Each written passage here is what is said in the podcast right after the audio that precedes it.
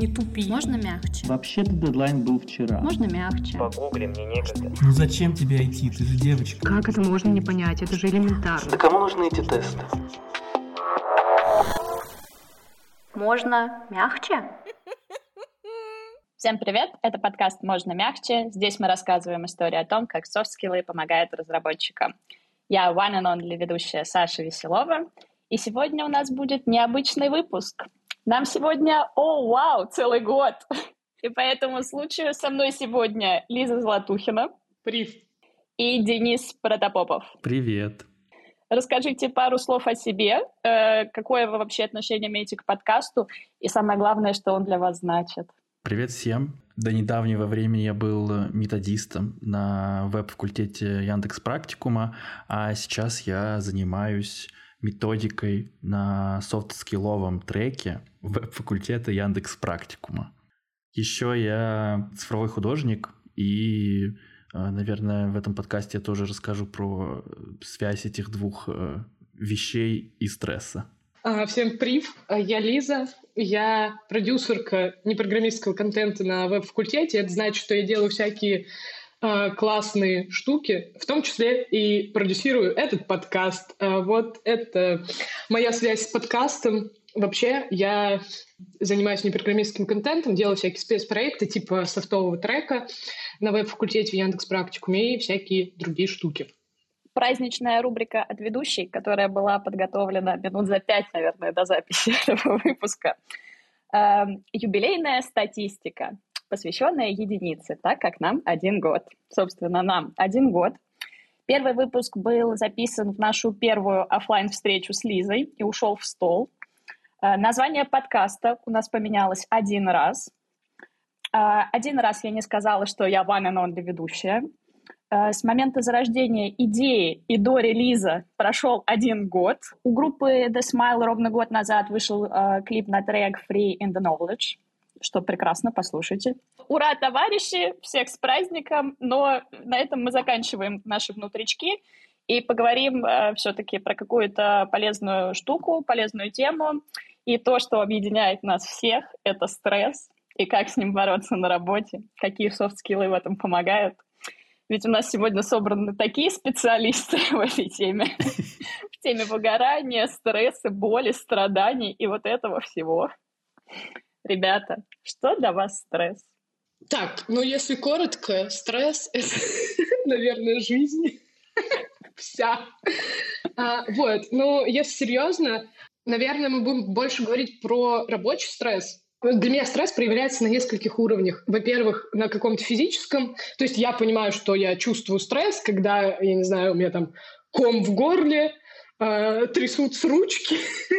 А это тело дает мне понять, что что-то не так, и, наверное, надо разобраться, что не так. А, ну, на каком-то, если там отходить от тела в какую-то другую сторону, то, наверное, стресс — это когда э, мои ожидания не совпадают э, с реальностью очень сильно. Ну, то есть, если они немножко не совпадают, понятно, что, наверное, я не ощущаю стресс прям, что все, все плохо, мы все сейчас умрем. А вот когда сильно не совпадают, да, я ну, могу чувствовать что-то подобное. Вот это для меня стресс. Ну, в том числе и на работе. Для меня, наверное, стресс бывает э, событийный. Это какие-то конкретные э, ситуации, опять же, э, несовпадение ожиданий или, наоборот, э, какое-то событие, которое на которое нужно потратить очень много сил, э, как там физических, так и э, психологических и моральных.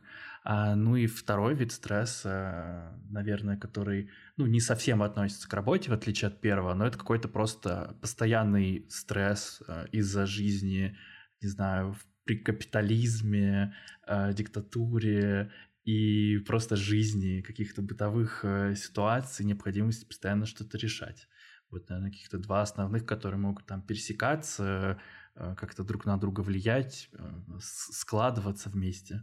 А для тебя, Саш? Ну, э, касательно работы, у меня есть такие два проявления. Ну, тоже, что вы говорили, что когда что-то там, не знаю, выбивает из колеи, не соответствует ожиданиям, и меня это больше начинает, ну, как-то, не знаю, подбешивать, что ли, там, что я не могу с этим что-то сделать, и я пытаюсь как-то в этом разобраться, ну, такой деструктив идет. А еще бывает, э, сейчас это уже меньше, но это часто проявлялось, когда я только начинала, и в основном это, наверное, было в учебе, то, что вот у тебя просто опускаются руки, и ты начинаешь расстраиваться. То есть это больше не в какое-то такое агрессивное проявление, а больше вот сесть в уголочек, поплакать и просто не хочу ничего, это не мое. Ну да, мне кажется, знаете, э, бывают такие два больших проявления стресса из серии. То, что мы говорим про там, какую-то ответную агрессию, если что, я делаю кавычки пальцами, это больше про бей, да, это же у нас есть две древние реакции бей, беги, вот, а вот это вот про ручки опускаются и э, сесть в уголке, натянуть одеялко, это про, про замри, и мне кажется, вот у меня, я не знаю, как у вас, и мне интересно тут у вас спросить, у меня, мне кажется, и то, и другое проявляется, ну, в зависимости там от, от уровня стресса. Мне кажется, вот когда у меня еще есть какие-то ресурсы, чтобы справляться со стрессом, я придерживаюсь реакции «бей». Ну, то есть там «исправь ситуацию, сделай что-нибудь». А когда я понимаю, что я уже все, ну, очень устала, и стресс накапливается много, вот тогда я придерживаюсь вот этого принципа, типа, замри, сядь в угол. А у вас как это происходит? У меня, наверное, вот как раз-таки каких-то ситуациях, наверное, можно назвать их там, условно, опять же, в кавычках экстремальными, э, какими-то стрессовыми, какими-то причинами стресса, которые случаются внезапно, они прям какие-то крупные, э, то там у меня как раз, да, включается реакция «бей». Я могу там что-то как-то э, с холодной головой даже разрулить, и, в принципе, все будет отлично, чаще всего.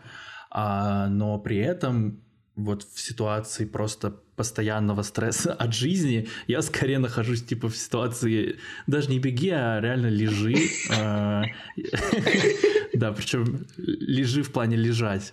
В таком случае мне реально как-то очень сложно собраться, и я как бы жду, пока какие-то разные обстоятельства, в том числе рабочие задачи, бытовые задачи, они как бы приходят к, к такой точке из-за того, что я прокрастинирую, у меня просто нет сил там что-то делать, они вот приходят э, к такой ситуации, когда уже точно надо что-то сделать, это превращается там в экстремальную ситуацию, если не справляюсь.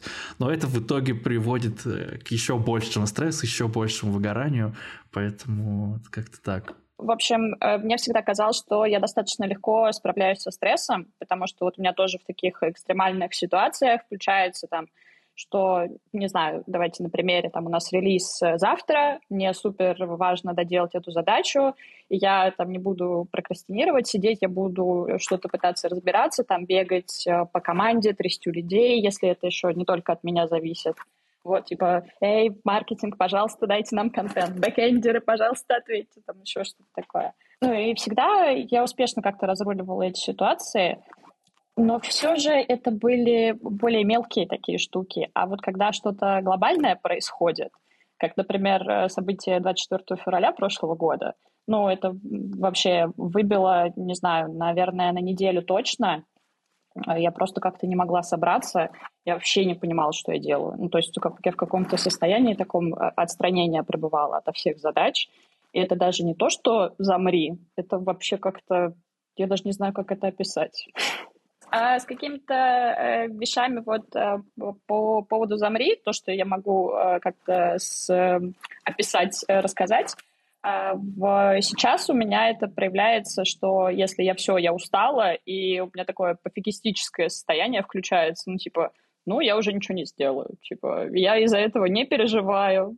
А раньше было это, ну, какой-то стресс, и я себя начинала накручивать. Я просто в какой-то момент поняла, что если так полегче относиться к вещам, то тебе самому легче с этим существовать. Как у вас с, со здравым пофигизмом в ситуациях стресса? У меня вообще, а, мне кажется, с Дэном похожая история. Я вот в таких каких-то ну, неожиданных стрессовых ситуациях незаменимый человек. Я, допустим, э, хорошо работаю на запусках на разных. То есть, потому что я такая, вот, через две недели запуск нового продукта, продукты, нам надо делать это, это, это, это в такие-то, такие такие сроки. У меня там не возникает какого-то вот этого чувства, знаете, как когда тебе говорят, релиз через две недели, а у тебя ничего не готово. Можно же сесть, там, повесить лапки и такое, ой, господи, что же делать? У меня такого не бывает. Меня накрывает потом. То есть я такая, все сделала, все раскидала, там, э, проработала очень много. И потом, когда мы уже зарелизились, я такая, вроде надо радоваться, а я ничего не чувствую. То есть я не чувствую какой-то радости, что мы там что-то сделали. Я понимаю, что как там лид какой-то команды, я понимаю, что надо на команду это ощущение распространить, потому что все старались, все работали, и я просто да, искусственно включаю в себе, знаете, вот это вот «Эгегей, какие мы молодцы!» Ну, просто потому что как бы это не проблема команды, что я ничего не чувствую. А потом, когда я немножечко отхожу и отдыхаю, я такая, блин, вообще-то мы сделали офигенную штуку, мы молодцы. Вот, просто у меня это, ну, приходит с опозданием, и я это как бы, ну, я, я знаю, что у меня есть вот эта черта, что я вот все сделала и такая просто легла и лежу. И, знаете, и надо мной проносится вот это небо Аустерлица, а я Андрей Болконский. Вот. И да, а потом, ну, потом я как бы прихожу в норму и такая, так, ну, мы молодцы, все хорошо. А с пофигизмом вот в эти моменты то он и накрывает. Ну, то есть... Э, когда ты в процессе, да, в огне, у тебя там горят дедлайны и все, все всякое такое, ты... Э, короче, если я включена в задачу сильно и глубоко, я не могу с пофигизмом к этому относиться, и мне надо в такие моменты останавливаться, я вот это тоже за собой заметила, просто остановиться и сказать, Лиза, ты работаешь не в пожарной части, и слава богу, и не на скорой, э, никто не умрет, все будет хорошо. Вот мне обязательно надо останавливаться и просто, знаете, с, э, самой с собой это проговаривать. И тогда, да, тогда я выхожу вот из этой стадии «все в огне, мы все умрем», прихожу в какую-то норму и там э, работаю дальше. Дэн, а как у тебя с работой при пожаре? Вот на самом деле, да, мы с Лизой какая-то, не знаю, Биба и Боба. А у меня абсолютно, а у меня абсолютно так же, потому что, э, ну, наверное, в работе все-таки какие-то стрессовые ситуации, там, по большей части не связаны там с каким-то запуском, с э, каким-то жестким дедлайном, да и типа в учебе до этого также было. У меня вот тут э, тоже начинается какая-то, не знаю, я могу жестко типа сфокусироваться, сесть, сделать все за короткий срок, и у меня даже там выключается мой перфекционизм и синдром самозванца. То есть я могу как бы даже понимая, что это выглядит ну, так себе, я как бы могу оценить, что это ну так себе только для меня, на самом деле это нормально, и как бы вот так сойдет. И э, это обычно мне мешает вне стрессовых ситуациях и просто во время работы. А здесь это все выключается. И да, и почему мы с Лизой Биба и Боба, потому что я тоже, я после, я вообще ничего не чувствую, мне скорее становится плохо и ужасно, а лучше мне не становится, потому что я просто забываю, что это что-то что было, и начинается просто что-то новое. Вот как это все, все проходит. Но иногда вот я возвращаюсь там э, к каким-то проектам, которые я давно делал, вот в такой ситуации, думаю, блин, вообще выглядит круто, прикольно. Ребят, как сложно быть вами. Да, да, да. При этом мы с Дэном в рабочем чатике после запуска. Зашибись! Мы молодцы! А мы лицемеры! Но, понимаешь, это, ну, как бы, с моей стороны, это не лицемерие, потому что я мозгами-то понимаю, что, правда, мы молодцы, мы там сделали кучу всего в срок, и, типа, это правда круто. И просто, ну, мои эмоции в этом случае просто не, не, не доходят туда, а, где какое-то рациональное мышление. Типа, у людей должна быть такая реакция, поэтому я напишу. У вас всегда это было в работе, вот такой, э, не знаю, подход э, к э, стрессовым ситуациям, когда все в огне, все кипит, и вы так спокойно берете, все делаете? Либо вы к этому как-то пришли? Ну, я могу, э, наверное, вспомнить универ, а, где, ну, это, наверное, был первое время, когда вот был такой формат работы, нужно сделать много всего к определенному сроку. Это вот были, наверное, первые дедлайны, типа, в моей, э, в моей жизни. Там, наверное, вообще распознал, что я могу очень долго, что у меня вот такой паттерн, что я прокрастинирую, и потом начинаю все делать в последний момент, и все это ведет там к жесткому стрессу. Вот я помню, как э, я курсовую на третьем курсе откладывал просто до самого конца и такой думал, ну вот осталось два дня, за два дня я точно напишу. Там надо было сделать приложение, потому что я учился на компьютер сайенс, и к нему написать, э, значит, ну, курсовую. Приложение у меня было немножко готово, текста вообще не было. А, и что-то я сижу на паре и решил посмотреть в кален... на календарь и понял, что сдавать надо не через два дня, а вот сейчас был вечер, и нужно было как бы на... вечером завтрашнего дня. Я думаю, ну, прикольно. И я сидел такой, писал всю ночь, потом весь день, как бы получилось на самом деле нормально. И вот там вот я, вот то, что я описывал, где у меня выключается просто все, я могу там просто сидеть и писать, потом прочитать, типа сойдет, и на самом деле нормально курсовая получилась. Но я заканчивал университет, когда я писал диплом в 2020 году, и так как был э, локдаун, и мне было нечего делать, это был, наверное, первый раз, когда я подошел к работе а, осознанно, и я дописал диплом за месяц до его сдачи.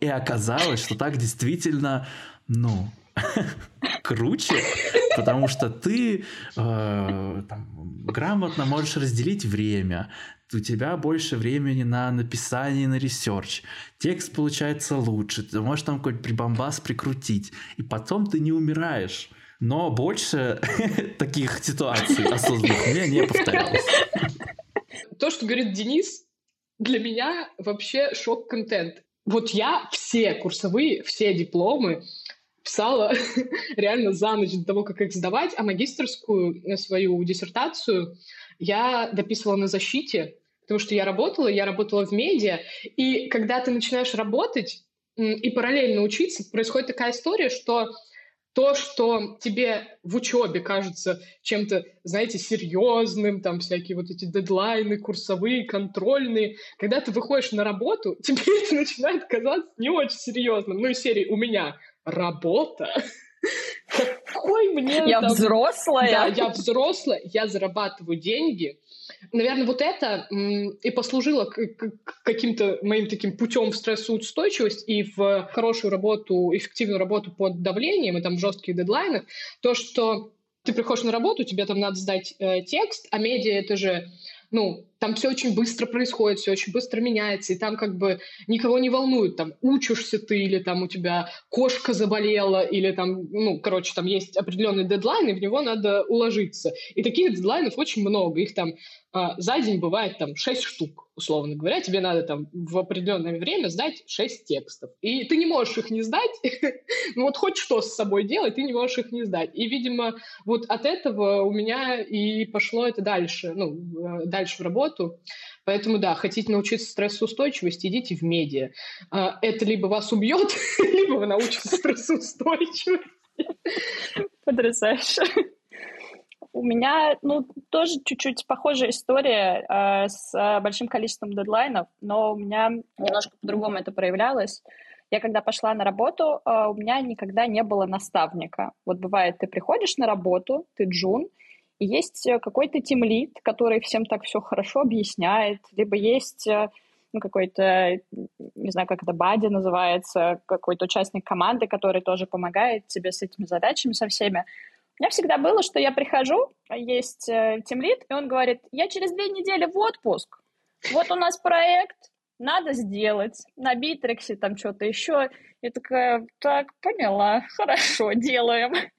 И вот таких ситуаций мне ну, прилично пролетало на всех, наверное, первых, ну, вот, э, первое время, когда я работала. И вот тоже было прекрасно. Я поработала, э, наверное, у меня опыт было всего года два-три. Я проработала на этом месте полгода в качестве фронтенд-разработчика. Ко мне приходит начальник и говорит, ну вот у тебя там проекты какие-то были, мобильные разработки. Давай ты будешь вести команду мобильной разработки. Нам надо сделать приложение. Такой, хорошо. Ну и нормально, мы запустились, мы вышли в прод, приложение прекрасное, оно работает до сих пор, есть, вы можете найти его. А вот как ты развела вот этот пофигизм? Потому что, а, ну, я просто для, для всех, кто не в курсе, то есть примерно для всех, я хорошо знаю Сашу, и когда я в каком-то огне э, прихожу к ней и записываю кружок из серии «Я ща умру, у меня тут такое!» Ну и начинаю ей рассказывать это в 10 голосовых сообщениях. Саша такая «Да забей, да все хорошо». Это было очень сложно, я до сих пор развиваю постепенно, если честно.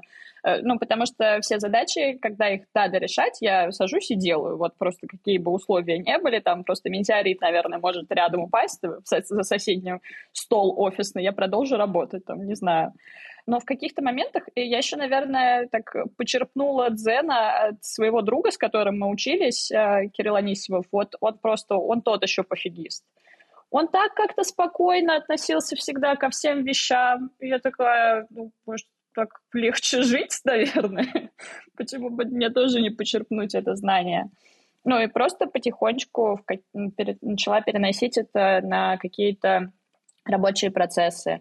Я просто еще много сталкивалась, например, то, что вы там в пожаре делаете какую-то задачу, а по факту бизнес вам говорит, ну, нам это больше не надо, и мы, типа, убираем это в стол.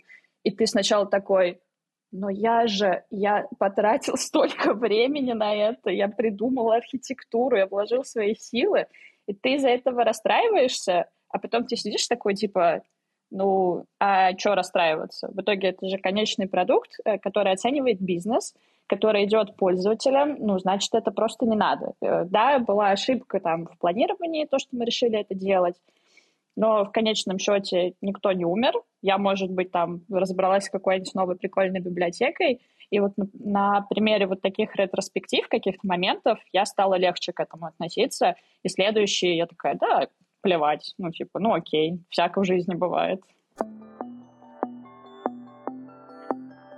Ребята, я объясню. Мы просто записываем этот э, выпуск, и мы на разных сторонах медали. У меня сейчас длинные выходные, 4 дня. Я читаю книжки, гуляю и ничего не делаю, а у вас конец рабочей недели. Да, конец рабочей недели, и как бы вот, ну, лично у меня два запуска параллельных, очень больших. Да, у меня четыре проекта, где пять так или иначе запусков будет, а, но, как ни странно, это меня, кажется, спасло от выгорания. Э, тут я хотел рассказать про какой-то последний очень сильный стресс на работе, и что послужило причиной для него.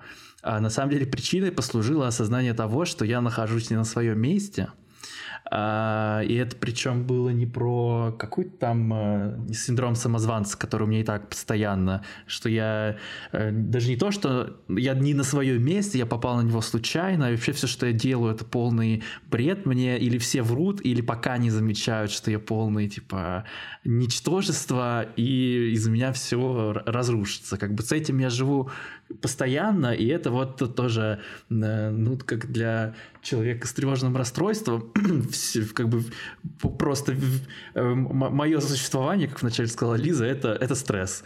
Но, наверное, вот где-то полгода назад э, я вот понял, что ну, это все. Я дошел до какой-то точки. А мне в целом было очень тревожно, мне было очень ментально плохо. И при этом у меня вот начались вот эти вот психосоматические реакции. Я ничем не могу объяснить то, что я вот, например, два раза болел по три месяца, просто не как бы выходя из этого состояния. И у меня были дни, когда я э, садился за работу, и я в понедельник я начинал плакать, потому что я, я просто я не хочу этого делать. Это не то, что... Причем у меня как бы отличная э, команда, мне нравится, и как-то проекты были интересные, а потом мы как-то задачи чуть-чуть э, поменялись. Ну и я понял, что вообще как бы работа методистом что-то как-то не моя. У меня там вообще в целом в жизни были амбиции другие немножко, но жизнь так сложилась, что они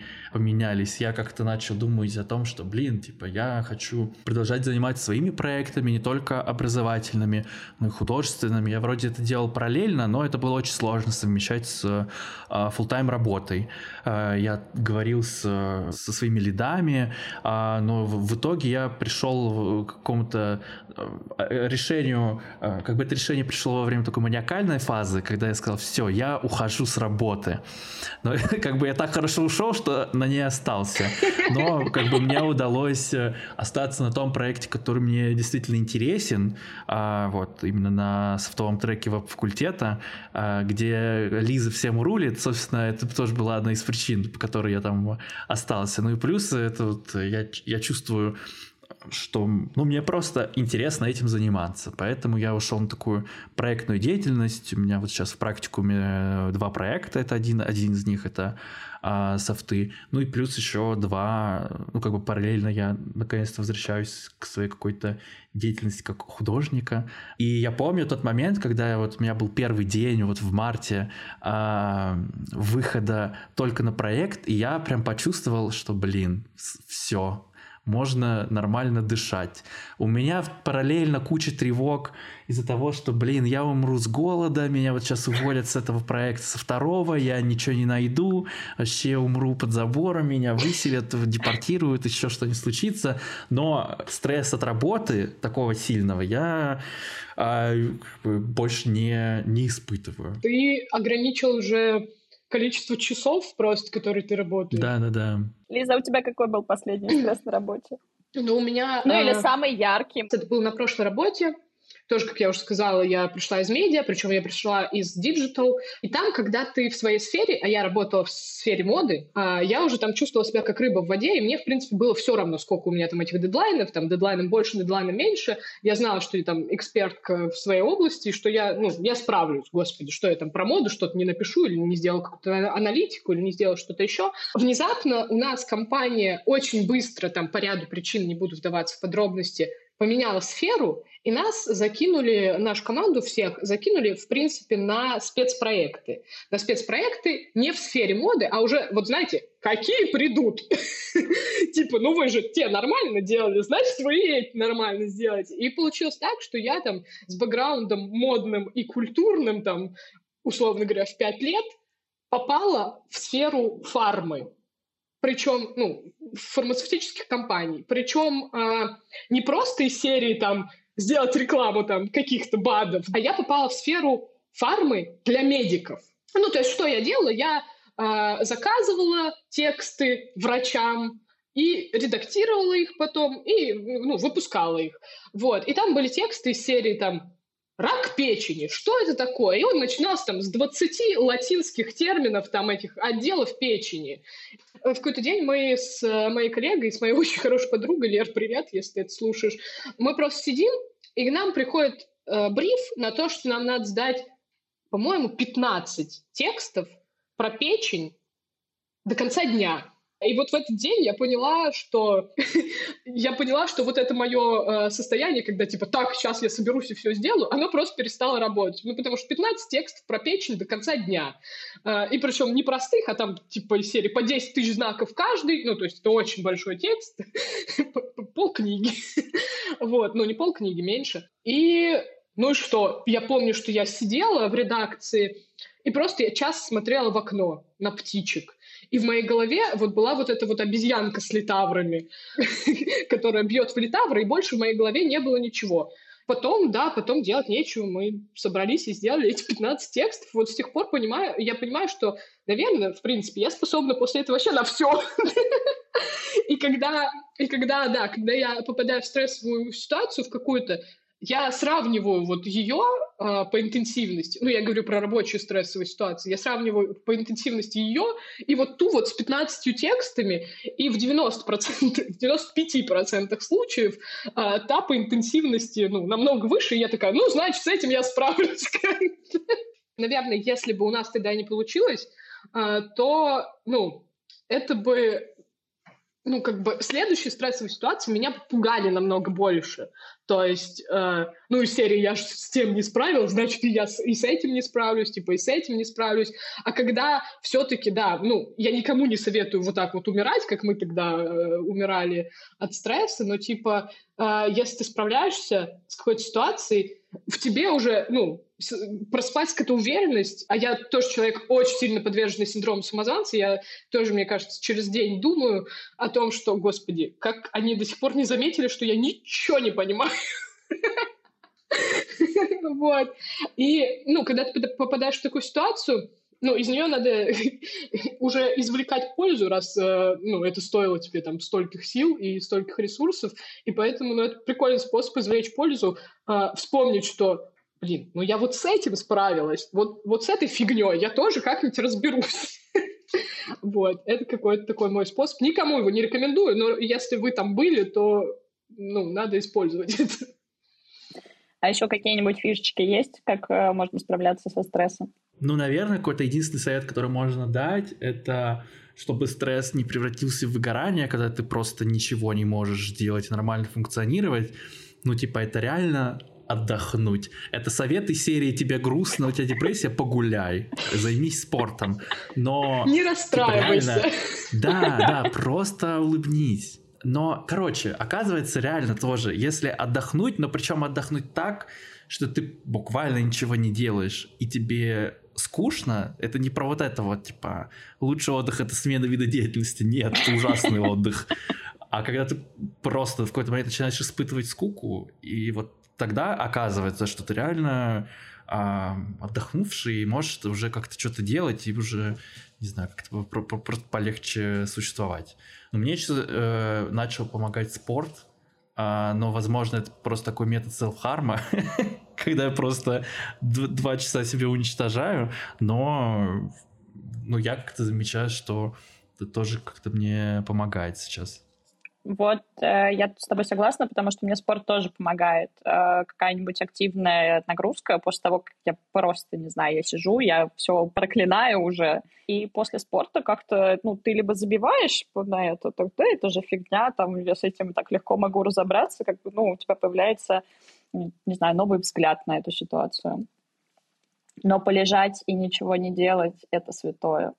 Но мне помогает, на самом деле, выйти на прогулку, врубить музыку какую-нибудь в наушниках. В основном это, это Radiohead, Пласибо, что-нибудь такое, верните мне мой 2007, а вот, и просто куда-нибудь идти. И мне еще помогает э, выйти на прогулку не по двору ходить, а уйти куда-нибудь в лес. Меня э, природа успокаивает, и я читала какие-то исследования, что, ну, это правда доказано, что уровень стресса, когда ты смотришь на природу, он реально снижается, а вот когда ты идешь по шумному городу, он может даже, ну, наоборот, увеличиваться. Поэтому если, ну, если что-то такое, лучше, лучше в лес. Oh my Ребята, максимально неожиданная для вас рубрика, никогда ее не слышали, и вот опять рекомендации не в тему. Это такая рубрика, где вы что-то можете посоветовать, что вам понравилось, что вас вдохновило, что вообще все, что вы любите, э, но никак не связанное с темой стресса и как с этим бороться. В общем, а, когда вы делаете какой-нибудь сливочный соус для пасты, ну, на основе сливок, туда надо добавить, ну, не надо, попробуйте добавить а, немножко лимонного сока совсем и лимонную цедру. Получится просто отвал всего. Мне вот нравится так делать с вешенками, то есть там обжарить вешенки, э, там можно с лука, можно без чеснок, а сливки вот 20 э, где-то процентов, чтобы они загустели, а лимонный сок и лимонную цедру. Вот типа получается очень вкусно. Можно еще там с курицей и грибами делать вот такую или там сливочную карбонару, которая типа вот со сливками, а не с пармезаном. Вот Это у меня такая, топ. Да, да так, такая рекомендация. Надо попробовать. А еще просто в тему сливок, а, что их надо достать из холодильника, чтобы они постояли какое-то время, вот, и тогда они не будут сворачиваться, когда соус да, да, будете да. делать. Ну и да, и с лимоном они сильнее могут свернуться, а угу. так они точно все будут в порядке. И кому из вас я первая иду в гости, чтобы это попробовать? У меня есть две прекрасные рекомендации. Я не смогла выбрать, какой из них поделиться. Я сегодня читала историю буквы Ё. А, и это интересно. Оказывается, это самая молодая буква у нас в алфавите. Вот, там много забавных фактов, можете почитать. Первое слово, которое считается а, напечатанным с этой буквой, это все. Оно же последнее. Да. Вторая рекомендация э, — погулять по кладбищу. Тут, наверное, надо чуть-чуть объяснить. Мне не надо. Мне тоже, в принципе. Блин, люблю вас, ребят объясню для остальных наших слушателей. Э, на старых кладбищах, э, допустим, даже где эм, запрещены уже захоронения, там осталось много очень крутых памятников. Это могут быть и архитектурные даже памятники, какие-то э, склепы, саркофаги. И это просто нереально интересно посмотреть. А, так, ну моя рекомендация не в тему, она будет а, не в тему, мне кажется, от меня вы такое не ожидаете услышать. В общем, так как я в последнее время очень много работаю, я не могу читать что-то особо сложное или смотреть что-то особо сложное. Мне надо что-нибудь такое, где у меня была бы уверенность, что вот там все закончится хорошо. Вот. А, и поэтому я читала Улиса недавно. Но это совсем другая история. Вот. И я сейчас смотрю сериал Gilmore Girls. Девчонки Гилмор. А, это база. Да, он такой, он считается культовым, он считается таким же по уровню влияния, как э, «Друзья» или «Теория большого взрыва», но почему-то про но него... только он в тысячу раз лучше. Да, про него меньше говорят, а он в тысячу раз лучше. Я вот, например, не люблю э, «Друзей» и вообще, в принципе, не очень люблю ситкомы, мне не смешно. Ну, типа, вообще не смешно, я сижу с лицом лица.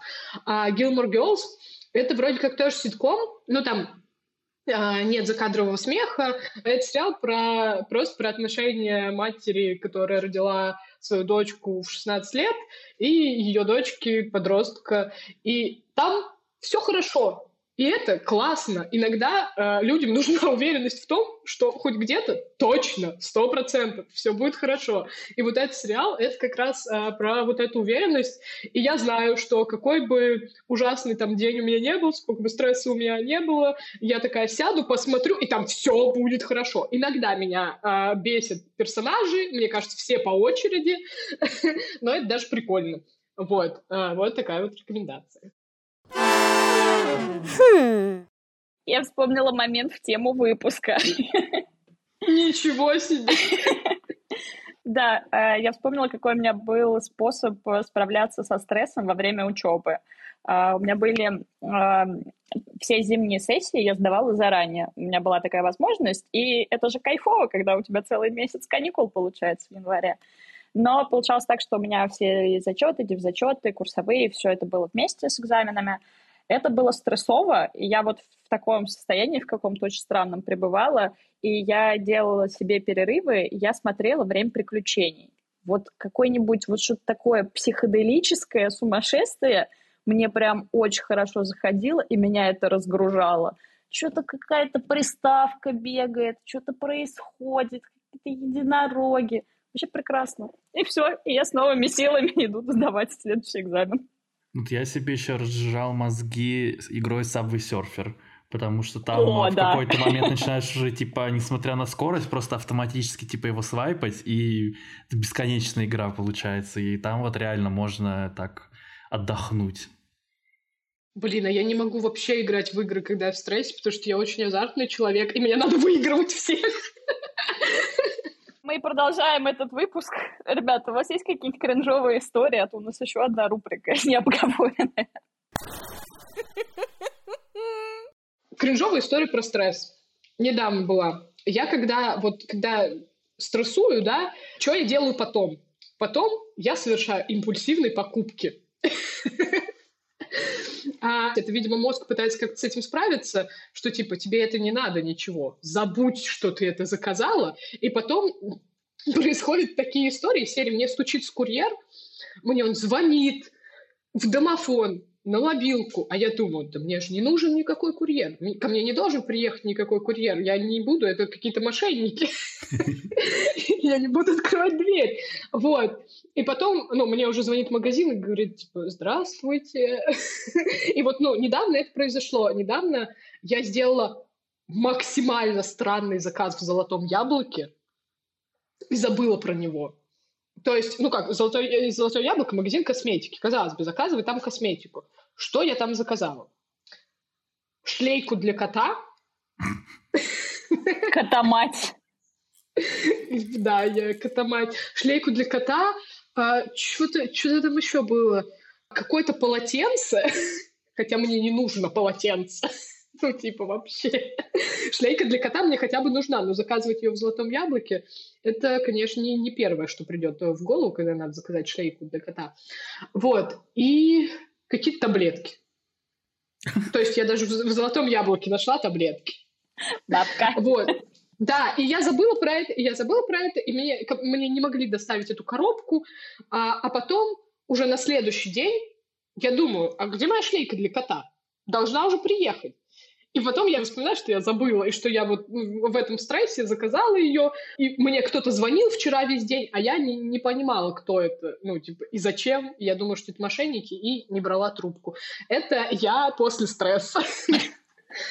Ну, я вот так книжки скупаю.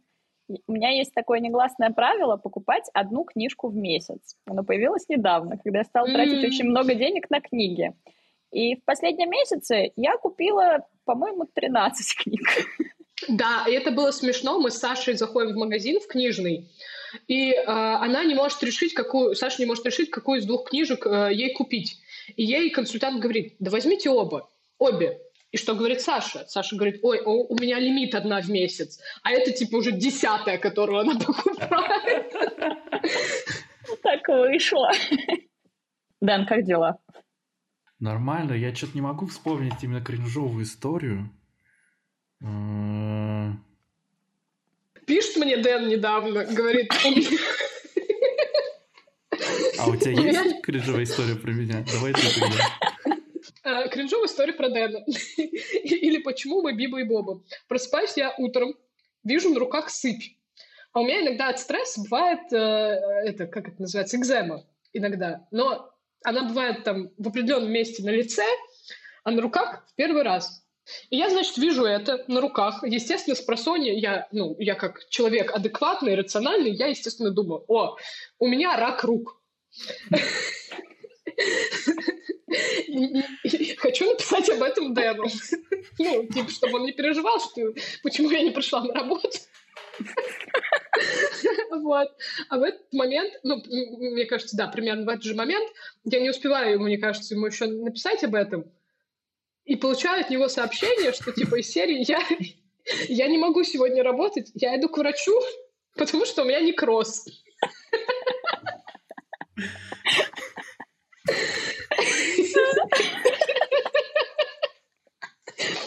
А я, ну, как бы, когда это от, по отношению ко мне, я бы тоже решила, естественно, что у меня некроз.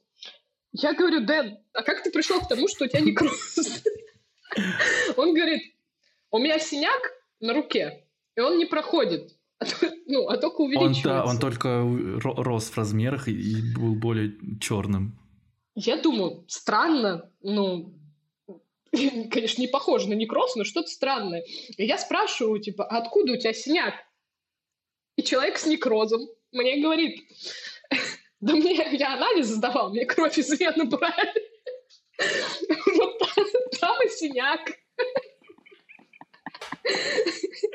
Иду к врачу, говорит.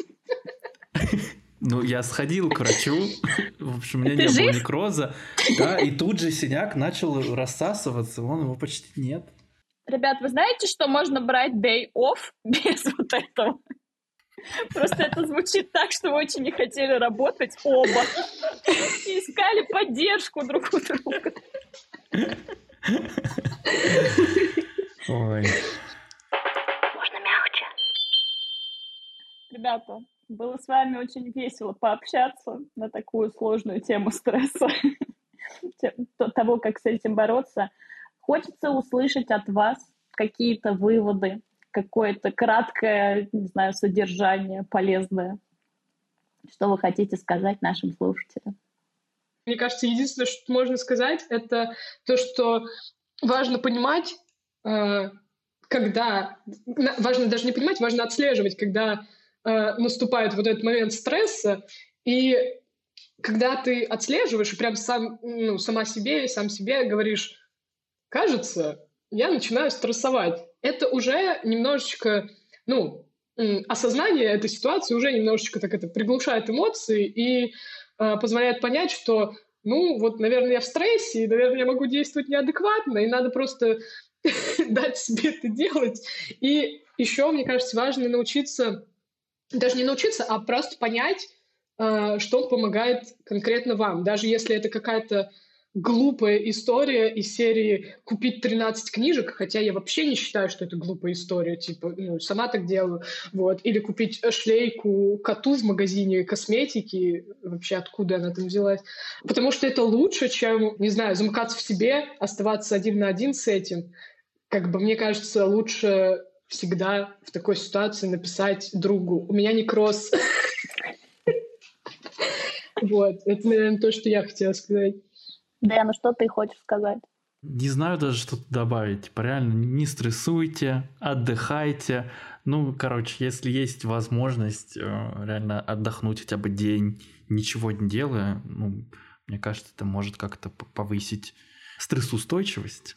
И, да, найти какой-то коупинг, типа, вроде э, какого-нибудь сериала, разжижение мозга и что там еще мы обсуждали?